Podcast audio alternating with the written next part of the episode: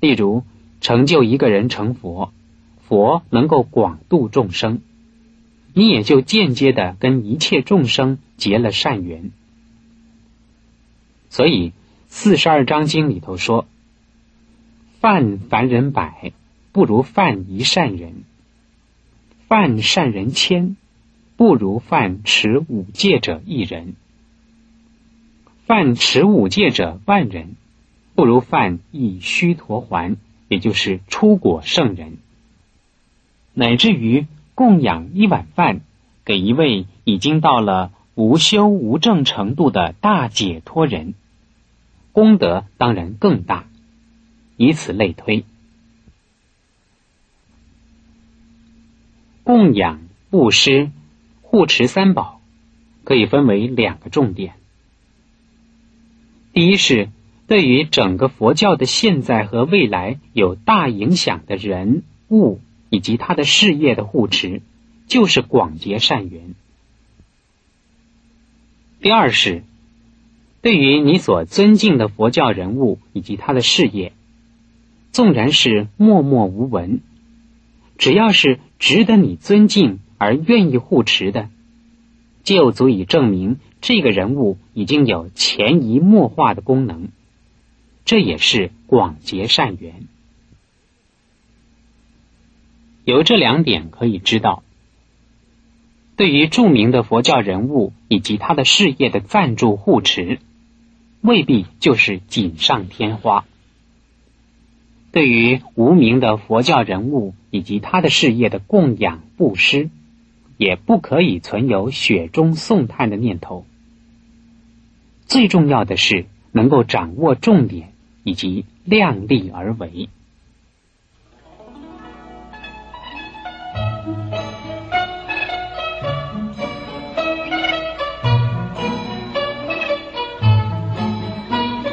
结缘和了缘的意义何在？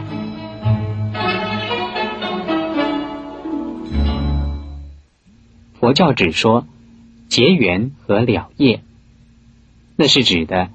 结善缘了恶业，没有了缘的说法。结缘的意思是对没有善缘或善缘不足的人，使他主动或被动的接受释法的帮助跟佛法的引导，大家增长善缘，彼此互助，走上学佛修行成佛的路。因此。尽自己之所知所能与所有，跟我们所接触的人和众生广结善缘是应该的。不过，结缘并不是投资，而是施予，不该想到回收的。以自己一个人的力量广结善缘，而影响他人也广结善缘，就是布施。小则能够造福自己当下所处的社会，增进彼此的幸福；大则可以影响到一个国家乃至全世界，成为人间净土。至于了缘，这是一个似是而非的名词，是由于因果观念受到民间信仰的影响而产生的误解。本来善有善报，恶有恶报是对的。你对我好，我对你好也是对的。结果却由男女彼此恩爱而衍生为彼此互欠，而既然互欠，就应该再来结为夫妇，互相偿还，于是成为所谓的了缘。流行于民间的武侠小说、神怪小说以及各种故事传说，都有三世夫妻、七世夫妻等的说法。既是三世夫妻，那么做了一世夫妻，应该还有二世；做了二世夫妻，也还有一世。要做完三世之后，才能分手。有些民间信仰的鸾坛跟鸡童。以及无稽的命相和江湖术士，以这样的论调告诉人：要了宿世姻缘，一定要和某人配为夫妇。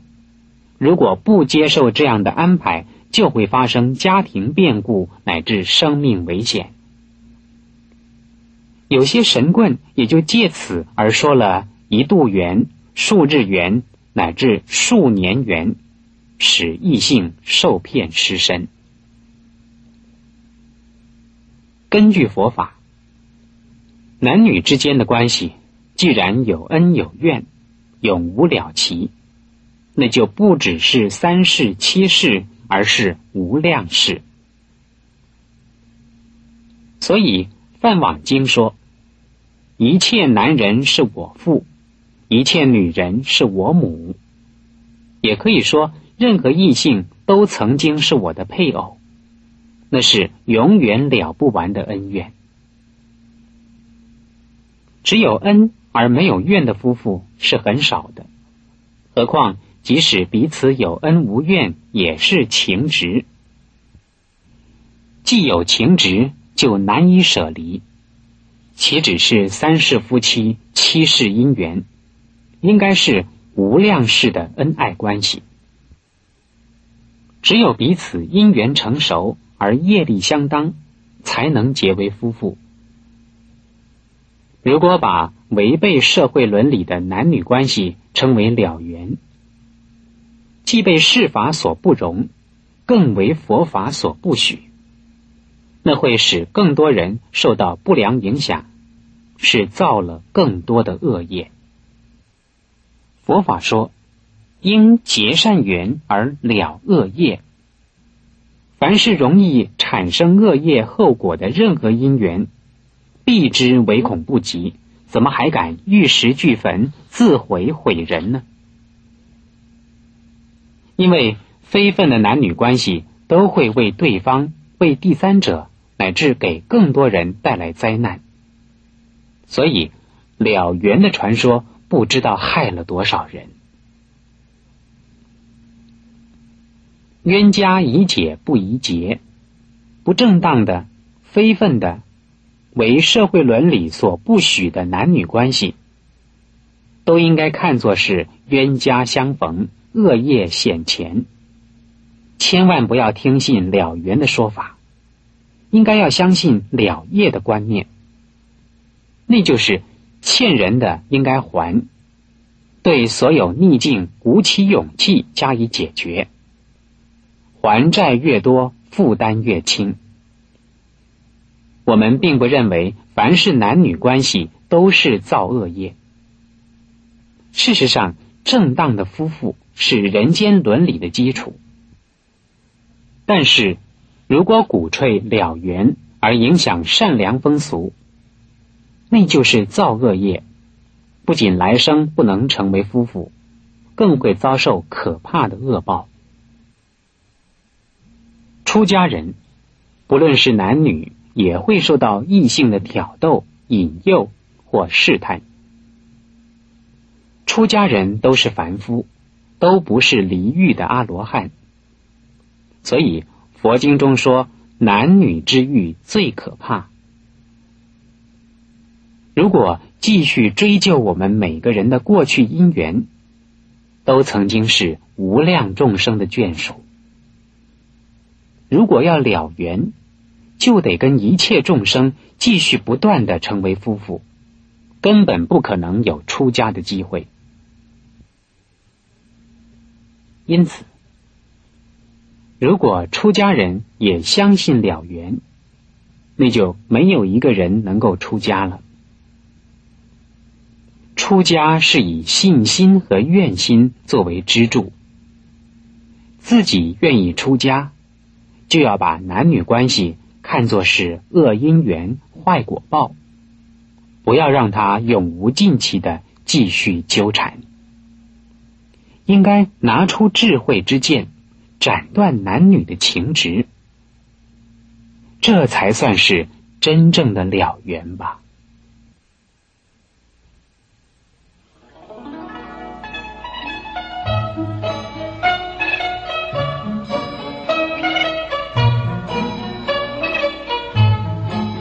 神道社教也是佛教吗？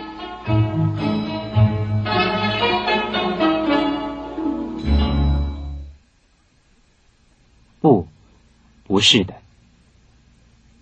但是很多人由于神佛不分把民间信仰看作是佛教信仰的同类而且佛教信仰中也掺杂了民间信仰的现象。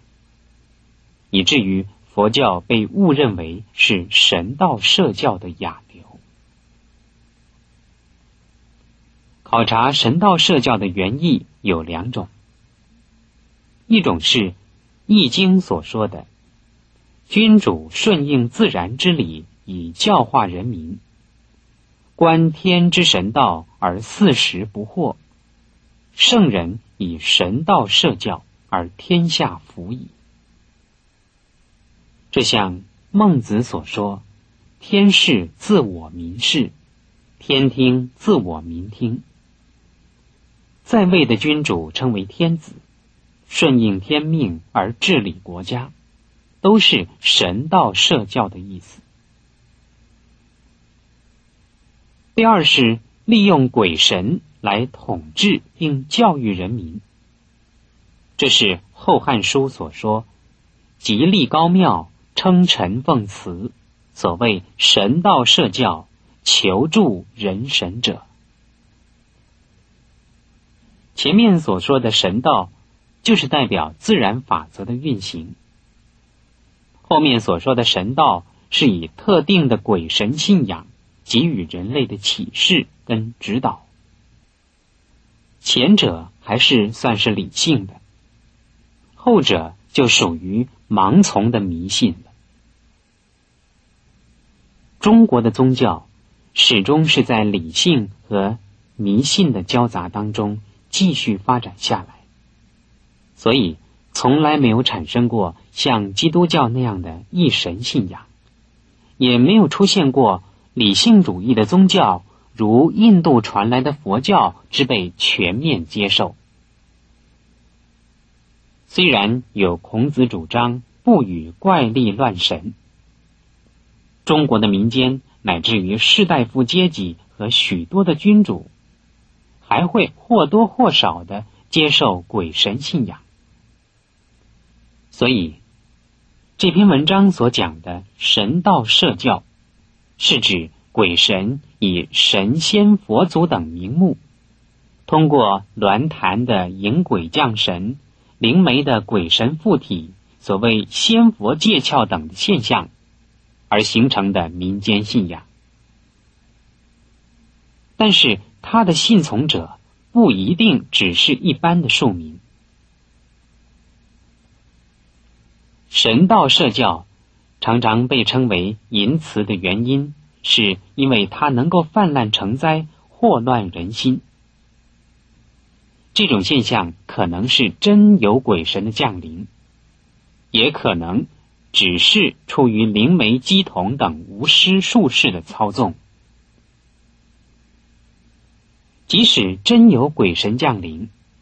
也会由于各类鬼神的福德、智慧的大小不同，善恶不定，而使得同一个鸾坛或同一位灵媒，在不同的时候接收到不同鬼神的降临，而得到不同的指示。